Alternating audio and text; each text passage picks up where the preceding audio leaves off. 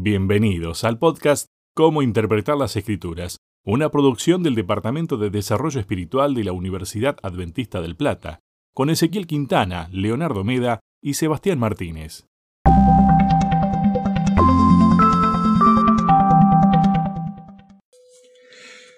Bienvenidos una vez más a este repaso que hacemos de la guía de estudio semana tras semana con dos grandes capellanes de la Universidad Adventista del Plata. Hoy me acompaña el señor Leo Meda. Leo, bienvenido, ¿cómo estás? Hola Seba, muchas gracias. Súper contento, vuelta. Creo que el tema de esta semana, siempre digo lo mismo, pero realmente lo creo, gente. ¿eh? No me malinterpreten. Está bueno el tema y creo que va a ser provechoso. Bueno, le voy a preguntar el título al otro capellán que tenemos todos los, todas las semanas, el señor Ezequiel Quintana. Ezequiel, bienvenido. Seba, ¿qué tal? Hola Leo, ¿cómo estás? Muy bien, acá andamos eh, disfrutando cada día el que el Señor nos regala de vida. Y bueno, me preguntabas acerca del título y ya que estamos vamos a leer un poquito el, el repaso, perdón, el, sí, el repaso del, del versículo. La Biblia como historia. Y el texto para clave de esta semana, para ir memorizando, dice, yo soy Jehová tu Dios que te saqué de la tierra de Egipto.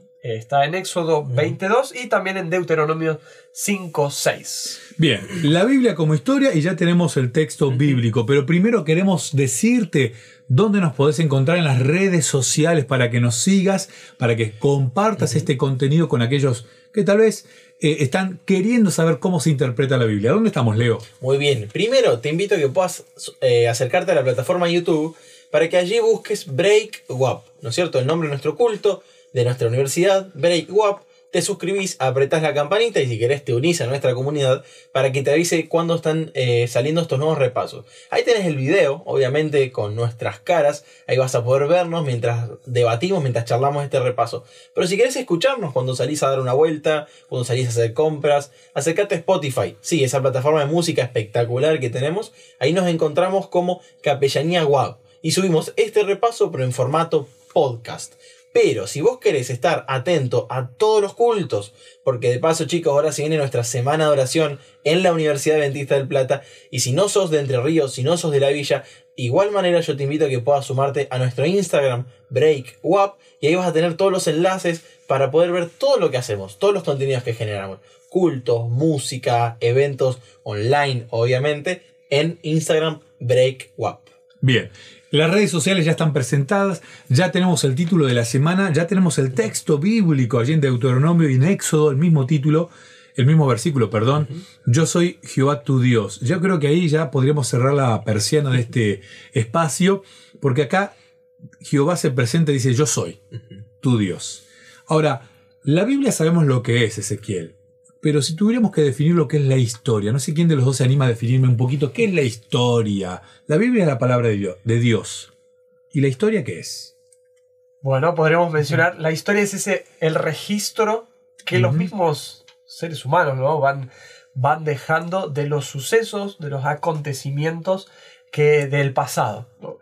Se registra, la historia se busca registrar de la manera bueno, hay muchas formas de registrarla. Hay quienes registran lo bueno, hay quienes registran lo malo, hay quienes registran todo. Y la historia es esta, esta línea en la que estamos sumergidos. Y lo, yo diría como lo que va quedando, ¿no? El resto que va quedando, ahí encontramos la, la historia. Me imagino ahí Leo puede agregar más. Es muy interesante esto que dijo ese del resto, porque parecería que, a ver, cuando uno come y quedan las migajas, queda evidencia de lo que hubo. No, a mí me encantan las hamburguesas. Yo como una hamburguesa y quedan los restitos quizás de las semillitas no me acuerdo qué semillas tiene arriba. Sésamo. De sésamo, queda ese restito de aceite de las papas fritas. Y hay evidencia de que yo me comí esa hamburguesa, pero la hamburguesa no está. Después quedan los kilos también. También, siempre en aumento.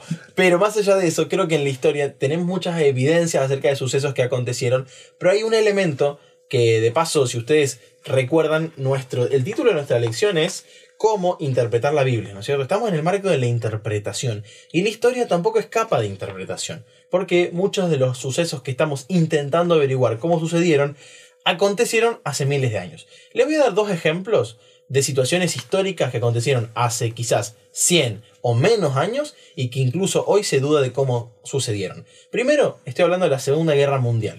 Cuando aconteció el genocidio en contra de los judíos por manos del pueblo, mejor dicho, de, de la política nazi, ¿no es cierto? Allí se habla de cierta cantidad de asesinatos, por eso hablamos de un genocidio. Pero hay gente al día de hoy, vamos a decirlo, em, estos eh, revisionistas de la historia que dudan de la cantidad. Y acá en Argentina, eh, en alguno de estos eh, golpes militares que nosotros llamamos dictaduras, se hablaba de los 30.000 desaparecidos. Y al día de hoy, de vuelta, no estoy hablando de mi postura política, no es el tema central, sino el punto que quiero destacar ahora es cómo algunos eventos históricos que acontecieron sin duda son revisados y reinterpretados, ¿no? Se hablaba de 30.000 desaparecidos y hay gente al día de hoy muy polémica que dice que en realidad fueron 8.000, ¿no? Entonces, la historia muchas veces se revisa y se reinterpreta de diferentes visiones. Y la Biblia, como vamos a ver en esta semana, en el repaso de esta semana, la Biblia es historia, habla de historia. Y Dios se reveló en la historia. Creo yo que ese va a ser un punto central de este repaso. Claro, ese es el punto. Y además la historia forma parte de ese marco de referencia que nos termina dando una identidad. Nosotros somos lo que nos ha regalado nuestra historia, la de nuestros padres, la de nuestros abuelos, desde nuestra ascendencia, desde nuestros orígenes, además del ADN. Todo eso forma lo que es nuestra identidad. Por eso como cristianos, y eso es interesante, Ezequiel, hay muchas religiones, los cristianos y los judíos compartimos una porción de, de, del libro sagrado, los judíos el Antiguo Testamento y los cristianos el Antiguo y el Nuevo Testamento, pero este libro sagrado que tenemos, estas dos grandes religiones, tiene algunas peculiaridades, porque está enmarcado en la historia con personajes de carne y hueso, sin mitología, y que vienen a relatarnos lo bueno y lo malo de cada personaje. ¿Esto por qué es importante? Para, para presentarlo y ponerlo de plano en una diferencia de lo que vemos con otros eh, registros históricos, vemos que había ciudades, rey, eh, reyes, otras naciones de, contemporáneas al Israel bíblico o histórico de la Biblia, eh, vamos a encontrar que ellos registraban muchos solo las victorias.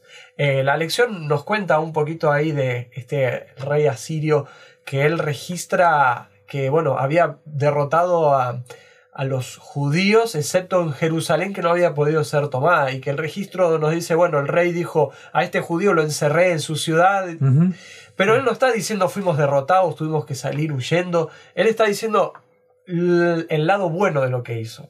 Eso y parte de, o sea, y podemos mencionar muchos otros ejemplos. La Biblia es aquel libro que nos menciona, incluso podría decir, la bajeza humana. ¿no? La bajeza humana. ¿Hasta qué nivel puede llegar el ser humano con esta enfermedad del pecado? Y cómo Dios va a intervenir en la historia, cómo Dios va a intervenir en cada uno de los contextos y va a, con su mano poderosa, librar a su pueblo cuando su pueblo se arrepiente y lo busca. Entonces, enmarcada en una historia, la Biblia nos registra lo bueno, lo malo, lo que el ser humano a veces eh, hace, y hay historias fuertes en la Biblia que nos hablan de liso y, llanamente lo que es el hombre. Uh -huh. Lo que es el hombre. Eso lo, es. Lo que somos. Lo que somos. es, es, interesante, ¿no? Porque eh, es tal cual lo dice Ezequiel. Eh, la Biblia contiene estos, estas historias que nos dan la identidad y en definitiva nos terminan revelando car características de Dios, uh -huh. ¿no? Queriendo a la humanidad pese a estos errores que, que cometemos.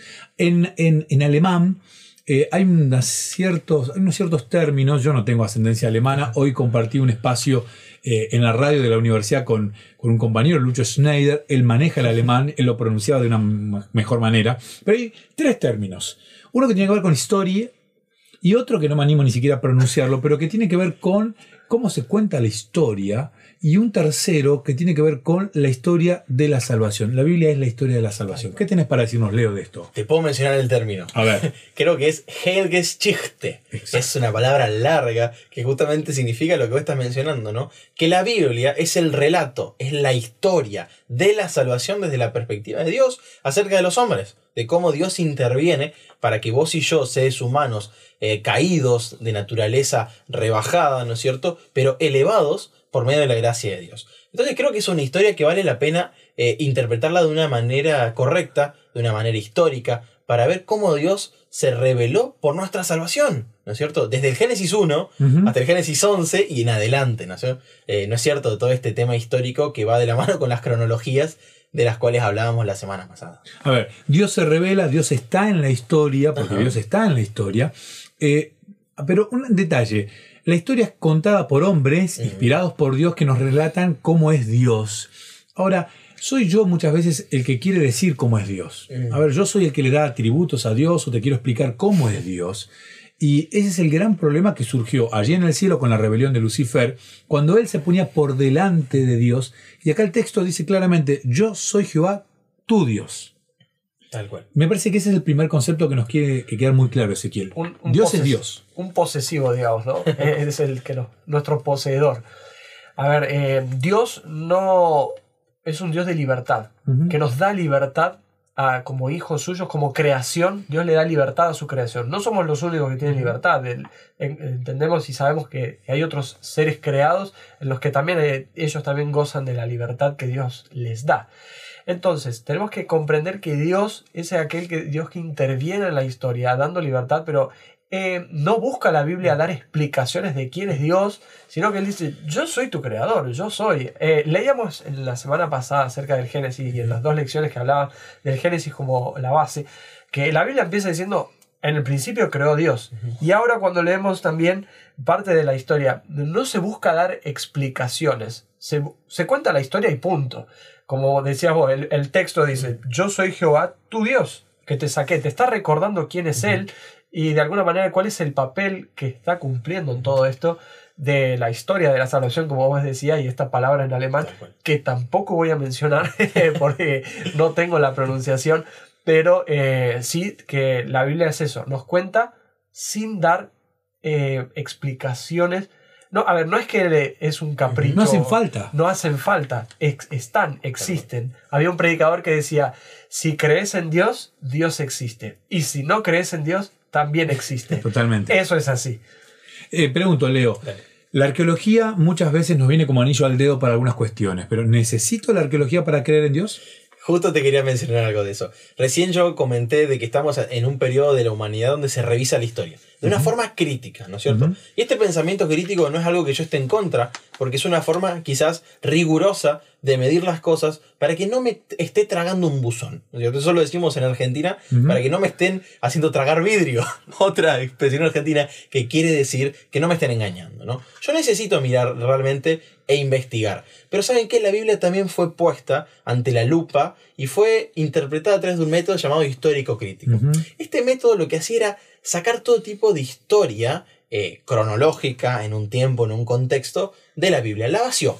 ¿Y qué quedó? Ideas. Nos quedaron ideas, que, que- pero quizás la Biblia no estaría reflejando un relato histórico. Ahora, ¿qué pasa con la arqueología? Bueno, ha habido un desarrollo muy grande. Incluso al leer la lección me doy cuenta que en el 2013, fecha en la cual yo empecé la universidad, quiere decir que recientemente siguen habiendo descubrimientos que muchas veces avalan eh, los relatos bíblicos. Voy a dar un ejemplo. En julio de 2017, un académico de la Universidad de Viena, trabajando en el Museo Británico, encontró una tablilla de la época de Nabucodonosor, Ujú. rey famoso de Babilonia, Daniel 1, Daniel capítulo 2, y allí en la tablilla encontró el nombre Sarsekim, un nombre de un funcionario babilónico que estaba mencionado en Jeremías 39.3. Este es un ejemplo reciente del 2007. Ahora, ¿qué pasa con todos los cristianos que vivieron durante cientos y miles de años sin evidencia arqueológica? Bueno, yo creo que ellos pudieron acceder a la salvación por medio de la fe. La misma fe que Dios te pide que vos y yo tengamos, pero Él se apiadó de nosotros y te permite en el siglo XXI, donde la crítica hace mella contra todo lo que nosotros creemos como cristianos, que vos puedas tener un poquito más de evidencia. Evidencia que te dice que en la tierra hay restos que nos indican, así como hablábamos de estas migajas, que te indican que lo que Dios eh, dejó registrado en la Biblia por medio de sus profetas, de sus mensajeros, es histórico. Bien, me- me- primero que me generaste mucho hambre con la ilustración de la hamburguesa, me parece muy buena. Eh, segundo, que hay muchas migajas que la arqueología ha, ha descubierto.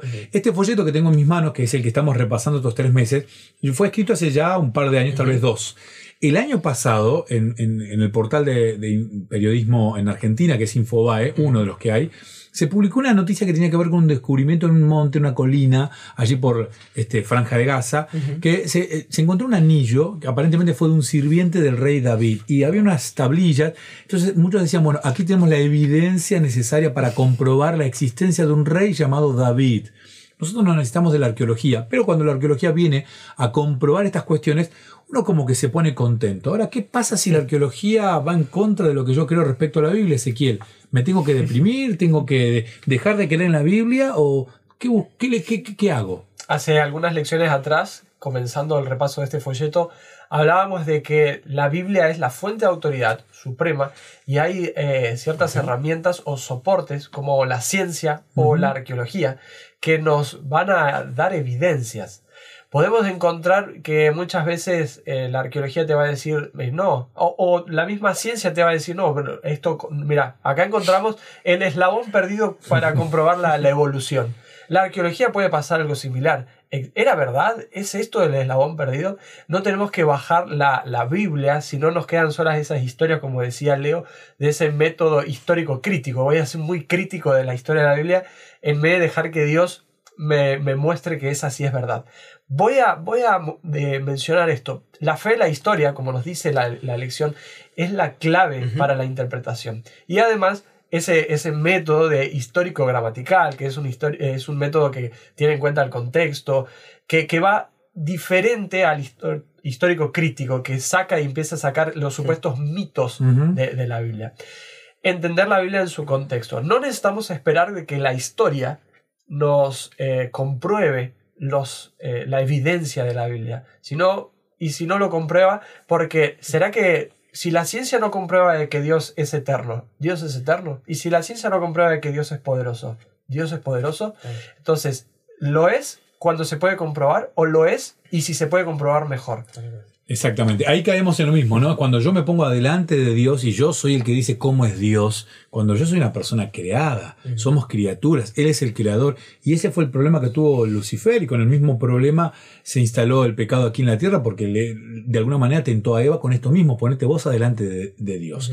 Hablando de Dios hecho hombre, Jesús. Mm. ¿Qué podemos decir del Jesús histórico, Leo? Bueno, ese es eh, un, un planteamiento que responde bastante a la pregunta que le hiciste a ese, porque hoy en día los, los historiadores no debaten acerca de la historicidad de Jesús hombre. Es decir, hubo hace casi un poquito más de 2000 años, en los, alrededor del 0203 antes de Cristo, nació un ser humano, ¿no es cierto? Que podríamos discutir de qué manera nació, si crees o no crees en la Biblia, que fue Jesús. El Jesús nazareno que generó cierto revuelo en Israel dominada por Roma, en ese contexto. Pero ahora te pregunto, si la historia no duda de Jesús, pero sí duda de Jesús Mesías, ¿qué te queda a vos como cristiano? Necesitas una cuota de fe grande para seguir creciendo en el Jesús Mesías, que es el que verdaderamente vale para vos y para mí. Y pienso en el ejemplo de Noé. Noé tenía evidencias de un montón de cosas, ¿no es cierto? De su historia, de su vida. Me imagino que tenía toda la tradición oral, muy fuertemente antidiluviano, pero todavía necesitó fe para creer que iba a llover un diluvio. ¿No es cierto? Es decir, que toda la arqueología nos sirve para lo retrospectivo. Pero sabes que en la historia bíblica, que los autores, eh, Hassel, plantean como una línea, hay mucho a futuro. ¿Esto qué quiere decir? Que Juan, por ejemplo, nos planteó cosas que todavía no han sucedido. Y nosotros necesitamos tanta fe como para creer en lo que ya pasó, Sí. como en lo que está por venir, que es aún más grande. Hay un texto que, que- que- que escribió Elena de Huay, una gran escritora que tenemos, que dice, la Biblia es la historia más antigua y abarcadora que poseen los hombres. Nació de la fuente de la verdad eterna y una mano divina ha preservado su pureza a través de los siglos. Ilumina el lejano pasado, el que me estabas hablando recién, Leo, en el cual en vano trata de penetrar la investigación humana. En vano. Solamente en la palabra de Dios contemplamos el poder, el poder del que me hablaba recién Ezequiel, que puso los cimientos de la tierra y extendió los cielos. Solo en ella hallamos un relato auténtico del origen de las naciones. Solo en ella se da una historia de nuestra raza, libre de prejuicios u orgullos humanos. Después dice, el que tiene un conocimiento de Dios y de su palabra tiene una fe que está asentada en la di- divinidad de las sagradas escrituras.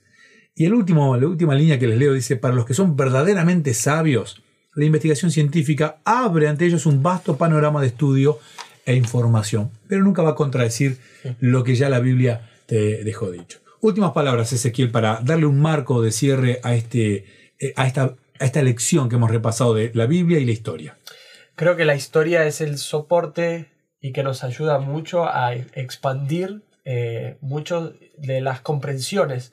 Sobre todo, eh, yo cada vez que recurro a, a costumbres o a cuestiones de la historia, tiene que ver con las costumbres, la geografía, la civilización, el lenguaje, todo lo que los antepasados, ellos, en ese contexto se dio la Biblia. A mí me ayuda a comprender eh, lo que ellos vivieron y cómo lo puedo aplicar para mí. Ahora, si hilamos muy fino y, y buscamos, no, pero la historia es esto, aquello, eh, pero aquí se puso el- el- la casa, no, la casa estaba allí. Ahí no se trata de la, la salvación. La, la Biblia es, como decíamos, ¿no? ese mensaje de la historia de la salvación. Ahí está el centro. Y ahí creo que tendremos que poner los ojos en la salvación, que es Cristo. Último segundo, Leo, casi de despedida. Perfecto. Lo único que te quisiera decir para terminar es que muchas veces lo que hacemos es traer todo tipo de disciplina para interpretar la Biblia. Y, y lo que Dios te pide es que vos interpretes tu realidad con la Biblia. Es una decisión. Vos podés elegir qué elemento querés para interpretar la realidad. Yo elijo interpretar la luz de la Biblia porque decido creer que Jesús me creó. Es una decisión, como lo dijo el cape este, Leo. Ese, que tengas un resto, lindo resto de semana y dentro de siete días nos volvemos a encontrar para hablar de la Biblia y de la profecía. ¿Te parece ese? Muchas gracias, un saludo para todos. Leo, gracias por estar. La semana que viene nos vemos. Nos vemos, no coman muchas hamburguesas. Y como les decimos a ustedes, gracias por estar, por compartir este material. Dentro de siete días nos volvemos a encontrar. No te olvides, la Biblia es la palabra de Dios. Que tengas un lindo resto de semana, que la puedas pasar bien y que puedas disfrutar de este repaso de la escuela sabática.